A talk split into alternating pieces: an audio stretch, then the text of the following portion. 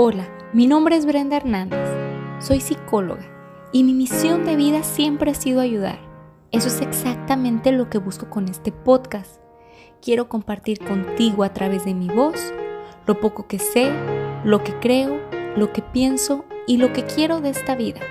Busco transmitirte inspiración, esa inspiración que te impulse a lograr lo que siempre has soñado, a potencializar tus pensamientos Quiero ayudarte a defender tus creencias, pero sobre todo a mejorar tus acciones.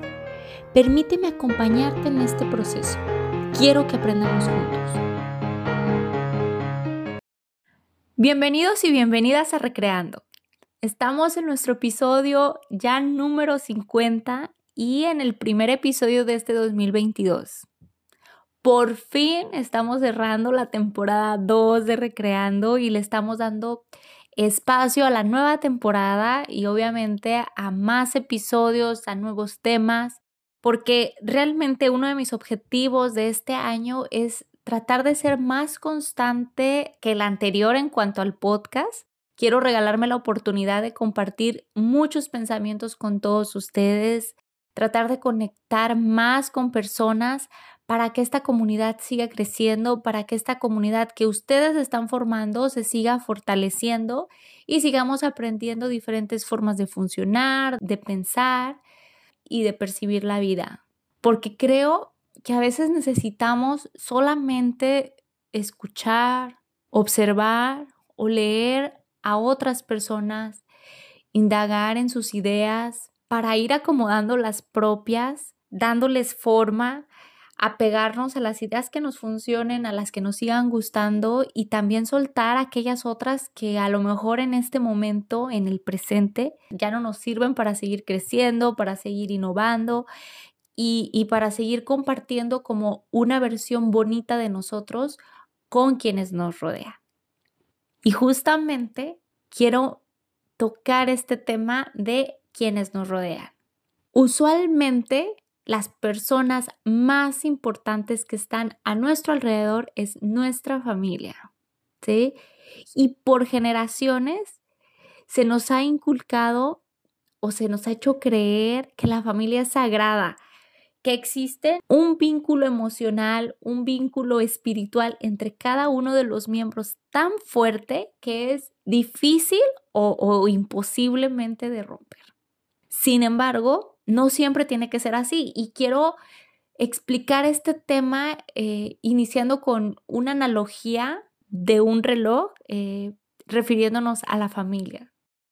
Creo eh, y me gusta mucho poner este ejemplo, sobre todo en terapia, el ver a la familia como si fuera un reloj, ¿ok? Entonces, quiero que pensemos en un reloj, ¿sale? Piensa en un reloj a lo mejor este, de mano, eh, un reloj de pared, un reloj, no sé, de estos son como muebles. Bueno, quiero que trates de pensar en ese reloj y quiero que lo observes, ¿sí? Quiero que te des la oportunidad de imaginar cómo es por dentro o, cómo funciona este reloj. ¿Sale? Bueno, pues creo que todos vamos a llegar a la misma eh, conclusión, ¿no? Eh, los engranes, ¿sí? Esa es como la palabra clave al tratar de entender el cómo funciona un reloj, ¿no? Pues efectivamente, un reloj está compuesto por engranes, por resortes, por tuercas, tornillos, no sé, infinidad de, de cosas, pero la labor más compleja la realizan los engranes y las manecillas de este reloj. ¿Sí? Los engranes son quienes mueven a estas manecillas y imaginemos que nuestra familia es ese reloj, ¿sí? Y ese reloj está conformado por engranes grandes, por engranes fuertes, unos quizás cuadraditos, eh, con puntas cuadradas, ¿sí?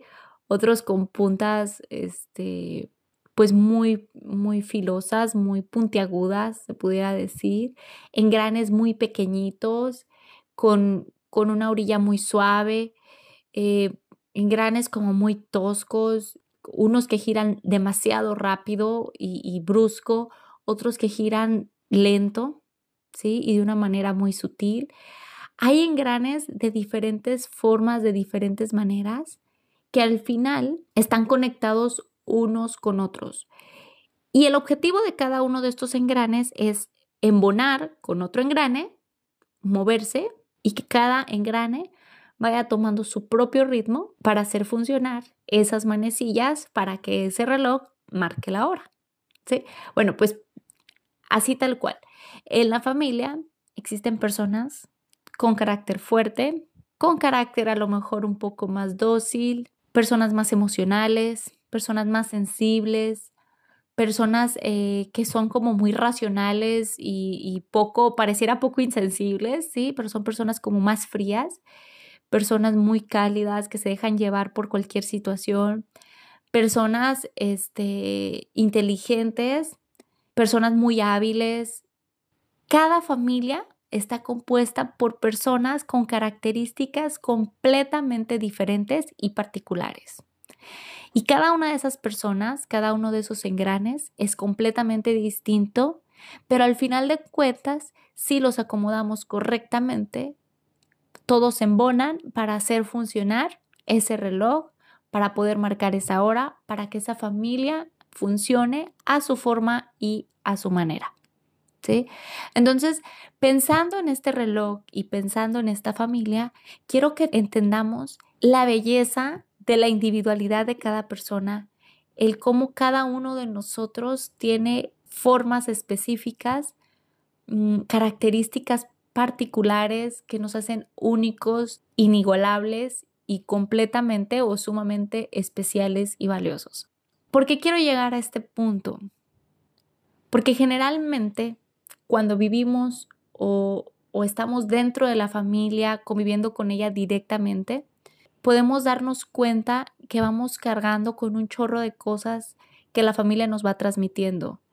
Mm, es a lo que se le llaman este, cadenas generacionales, lo que se le puede llamar como eh, patrones de conducta, eh, no sé, herencias de carácter. Hay un montón de nombres para estas situaciones, pero al final todo se reduce a ideas, a prejuicios, a creencias que vamos heredando de nuestra familia, de nuestros antepasados y que obviamente cada familia que va formándose eh, al unirse papá con mamá, al unirse este, dos partes y formar una sola, obviamente se van uniendo también, no solamente la parte genética y biológica, sino también toda esta parte moral, toda esta parte ética, de, creencias, de religión, eh, de espiritualidad y todo esto se va fusionando para crear seres nuevos, ¿sí? Y que estos seres nuevos a su vez, cuando vayan creciendo, vayan adquiriendo conocimiento de su entorno, de, otras personas que los rodean, de quizás compañeros, de parejas, no sé. Y al final se van construyendo estas personas. Pues la idea de todo esto es que entendamos que muchas veces, como te lo dije al inicio del episodio, se cree que la familia pues es sagrada, se cree que la familia es lo más importante, pero no estoy diciendo que no lo sea, simplemente creo y considero que la familia no siempre es lo más sano y lo más eh, adecuado o lo que necesitamos para estar bien. Muchas veces la familia con sus creencias, la familia desde sus posturas, desde su quiero que estés bien, desde su preocupación, desde su idea de protección, nos van restando a nosotros mismos, nos van quitando libertad, nos van quitando individualidad, incluso autonomía, seguridad, amor propio y muchas otras cosas más eh, junto con la independencia, que no quiero dejar pasar ese punto tan importante, y nos van restando todas estas características o todas estas habilidades que como seres individuales tendríamos que tener para eh, salir adelante en esta vida, y nos las van restando o nos van quitando esto, no con la intención de hacerlo y dejarnos indefensos, sino con su sentido de protección, como lo dije, eh, con esta idea de quiero que te vaya bien, no quiero, ojo, no quiero que cometas los mismos errores que yo. Y entonces nos empiezan como a saturar y a llenar de, de información que tiene una intención positiva, pero que quizás el medio o la forma de transmitirnos esa información no es la más indicada y lo único que hacen es fracturar estas relaciones, dañar estos vínculos y hacernos sentir este, obligados a pasar tiempo con personas que de alguna forma creemos que no nos comprenden, creemos que, que no son parte de nuestra vida actual, que, no coincidimos con formas de pensar o, formas de percibir la vida, simplemente eh, estamos atados a esas personas porque biológicamente compartimos la misma sangre, la misma genética y, y tenemos que estar ahí, ¿no? Porque siempre así ha sido. Pero no tiene que ser así. No digo que nos alejemos de nuestra familia por completo, no digo que ignoremos como toda esta parte eh, moral para deslindarnos de todo vínculo con la familia, no. Lo que quiero decir es que no tenemos la obligación de estar presentes con personas que no nos ayudan a crecer. No tenemos por qué cumplir el sueño frustrado del papá, eh, eh, cumplir el sueño frustrado de la mamá, incluso el sacrificar mi libertad para que mis hermanos puedan tener la vida que yo deseo. ¿sí? Voy a ser un poquito más específica. Por ejemplo, hablando del sueño frustrado del papá, está, por ejemplo, el negocio familiar. ¿sí? El papá inicia este negocio, le pone todos los kilos, todas las ganas, pero quizás no son suficientes para verlo despegar o verlo eh, al punto en el que quisiera ver ese negocio y entonces le empieza a inculcar al hijo o a la hija la importancia de ese negocio, los sueños que tiene sobre ese negocio, el por qué sería como súper valioso y súper importante que ese sueño se realizara y entonces el hijo empieza como a absorber esta información y dice, ok, si mi papá es lo más importante que tengo o es una de las personas más importantes que tengo, y su sueño o, algo que lo haría feliz en la vida es ver este negocio en este punto. Por lo tanto, como yo lo amo y yo lo único que quiero es verlo feliz, entonces voy a hacer lo que él me pide para que entonces pueda ser feliz. ¿Sí? Y se vale. Se vale hacer feliz al otro, se vale eh, esforzarnos y tener este tipo de detalles o este tipo de gestos con nuestro prójimo, pero no se vale sacrificar mi propia felicidad por una felicidad o una falsa felicidad de otra persona. Digo falsa felicidad porque la felicidad no radica en tener ese dinero, en tener ese negocio, en tener ese éxito. No, la felicidad es individual, la, la, felicidad viene del interior de cada persona y cada quien es responsable de su propia felicidad ni tu estado económico, ni tu estado eh, social, ni tu estatus, ni tu religión, ni si tienes pareja o no, ni, ni los kilos que pesas, ni cuánto tienes, ni nada. Eso no, de eso no depende tu felicidad. Tu felicidad es una decisión, depende de ti y tiene que ver con la forma en que percibes a tu entorno, con la forma en que valoras lo que la vida te ofrece y también con la manera en que aprovechas las oportunidades o los recursos que se te van presentando a lo largo de tu vida, ¿sale? Entonces, bueno, este es ejemplo clarísimo y súper común del papá. Luego viene el sueño de la mamá, porque claro que aquí no vamos a, menospreciar a nadie. El sueño de la mamá. No, pues la mamá se dedicó siempre al hogar, se, se dedicó siempre a los hijos y su sueño fue tener esa mercería, ¿sí?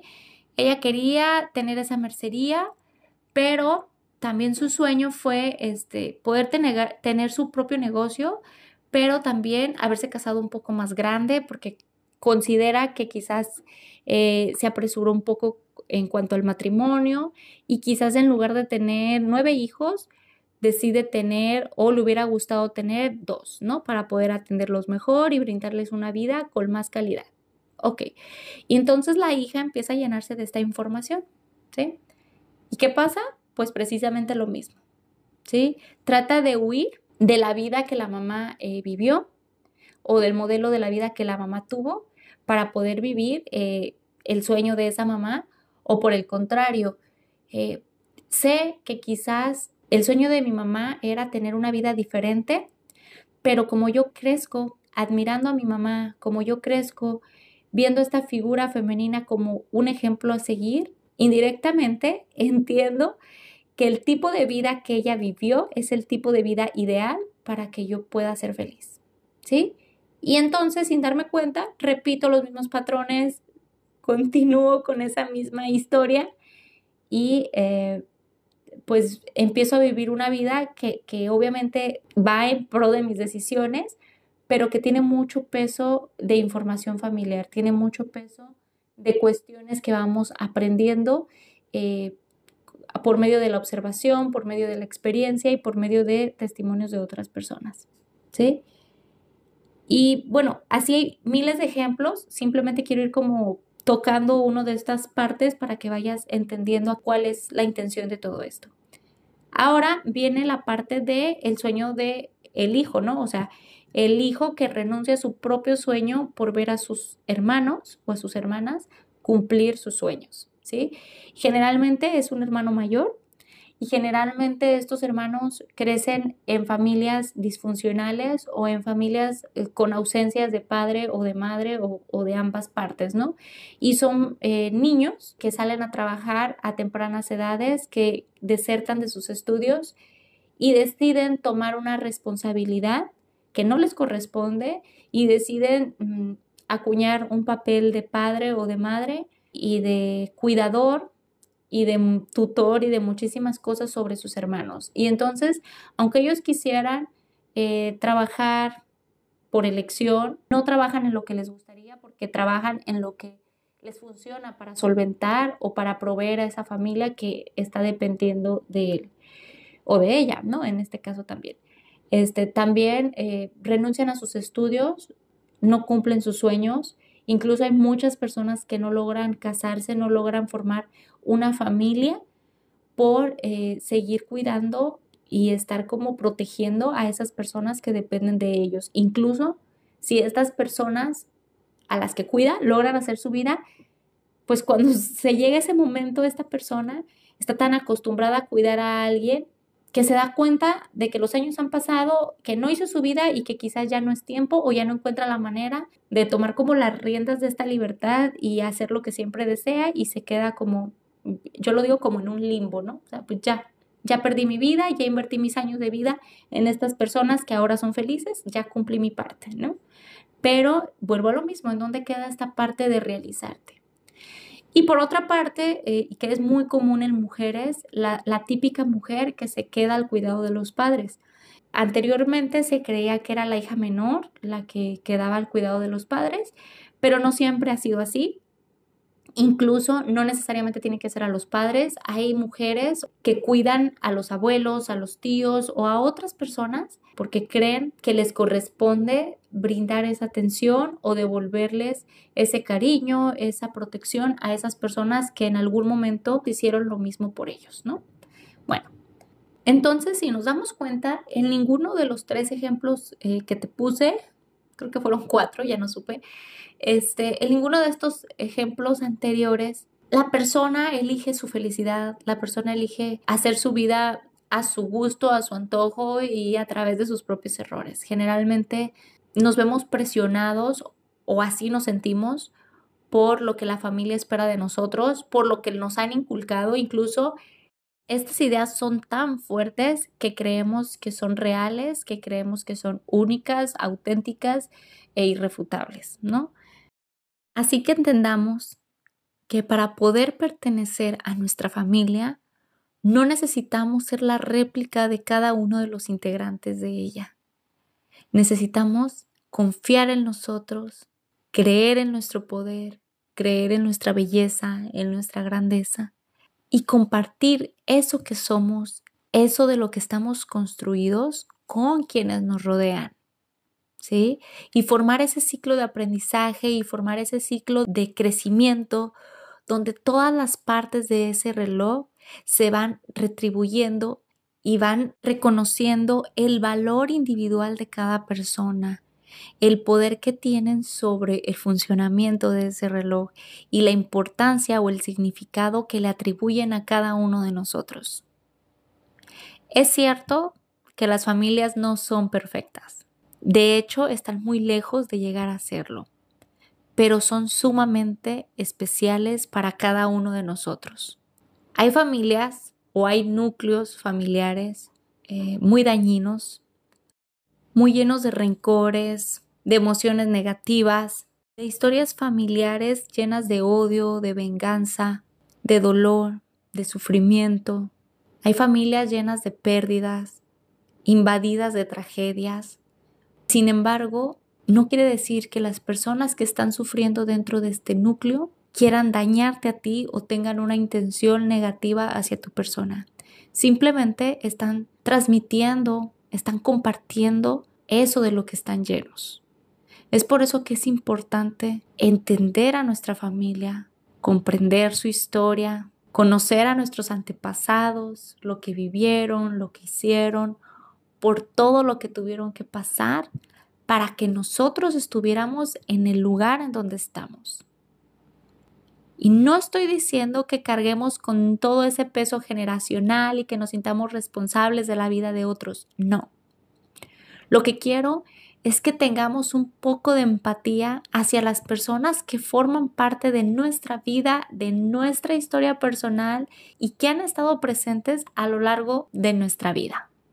Por lo tanto, sí quiero que veas a tu familia con amor, sí quiero que trates de reconocer en ella situaciones que los han fracturado, situaciones que los han herido, que los han separado y que trates de identificar qué de esas cosas están en tu poder, qué cosas está en tus manos poder solucionar o mejorar y que tomes responsabilidad de lo que te corresponde, pero que aprendas a soltar poco a poco todas aquellas cosas, todas aquellas ideas, todas esas creencias, tradiciones y sin fin de conductas y patrones que vamos repitiendo porque creemos que es lo correcto, porque dentro de nuestra familia así nos lo han inculcado.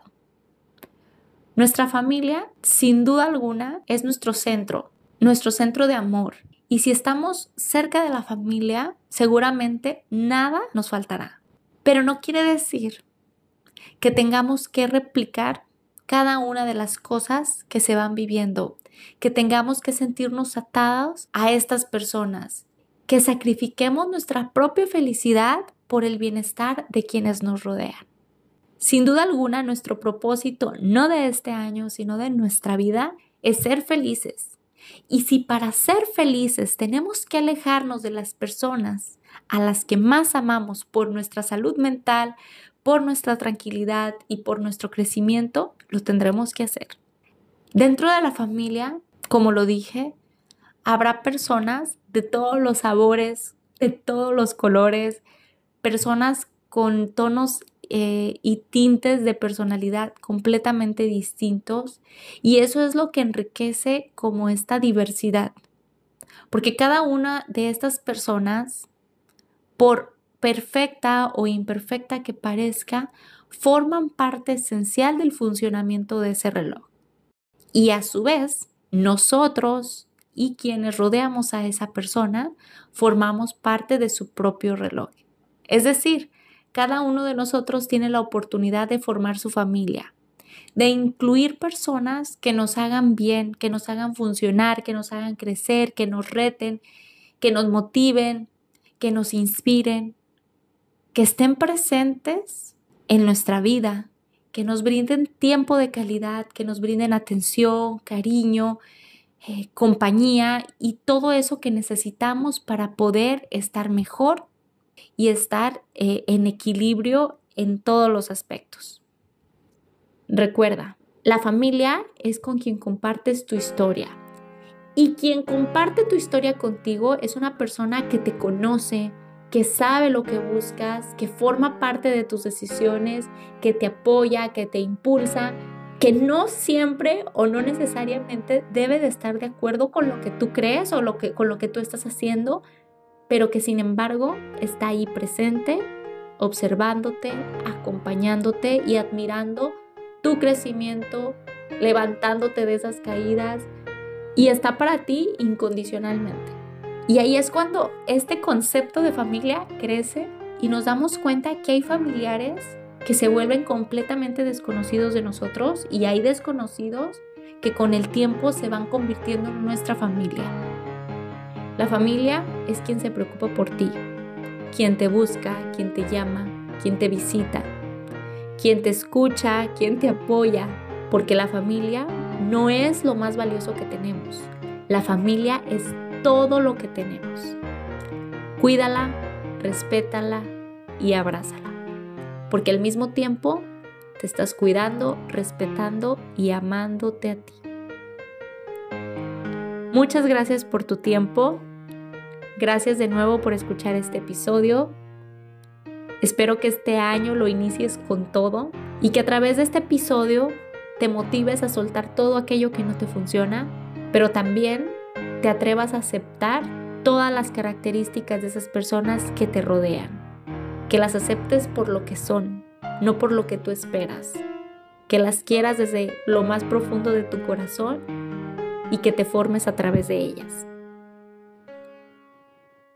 Ayúdame a compartir este episodio con tu familia, con las personas que son importantes para ti y con quien creas que le ayude a recibir este tipo de información. Nos vemos el próximo jueves con un episodio diferente y recuerda, encuentra tu equilibrio recreándote.